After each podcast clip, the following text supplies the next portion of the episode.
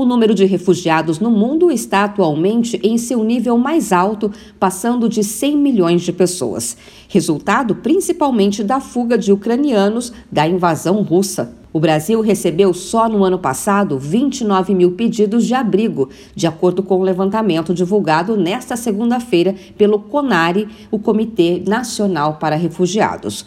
A maioria dos pedidos veio da Venezuela. O país vizinho puxa a lista com quase 80% dos pedidos, seguido pela Angola, com 6%, e Haiti, com 2%. Mas no total, são pessoas de pelo menos 117 nacionalidades diferentes que pediram refúgio brasileiro. Entre as pessoas reconhecidas como refugiadas em 2021, as crianças e adolescentes de 5 a 14 anos representam mais de 50% do total.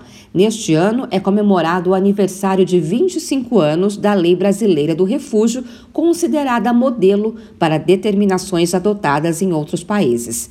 Rosana Benninger, que é pesquisadora de estudos de população, acredita que o Brasil vai continuar recebendo refugiados. Isso porque o país é acolhedor e vai continuar oferecendo documentos a essas pessoas. Se nós temos um desenho de longo prazo, o desenho é que o Brasil continuará sendo um país de acolhimento e de recepção de solicitações de refúgio. O ponto mais importante disso é justamente porque o Brasil dará documentação, dará direito direitos a esses imigrantes dentro da lei. O refúgio é um pedido a partir de diferentes situações vividas pelas pessoas em seus países de origem. São questões de guerra, violência extrema, perseguição ou questões políticas. Entre 2011 e 2021, foram quase 300 mil solicitações de abrigo no Brasil e, atualmente, mais de 60 mil pessoas são reconhecidas como refugiadas no país.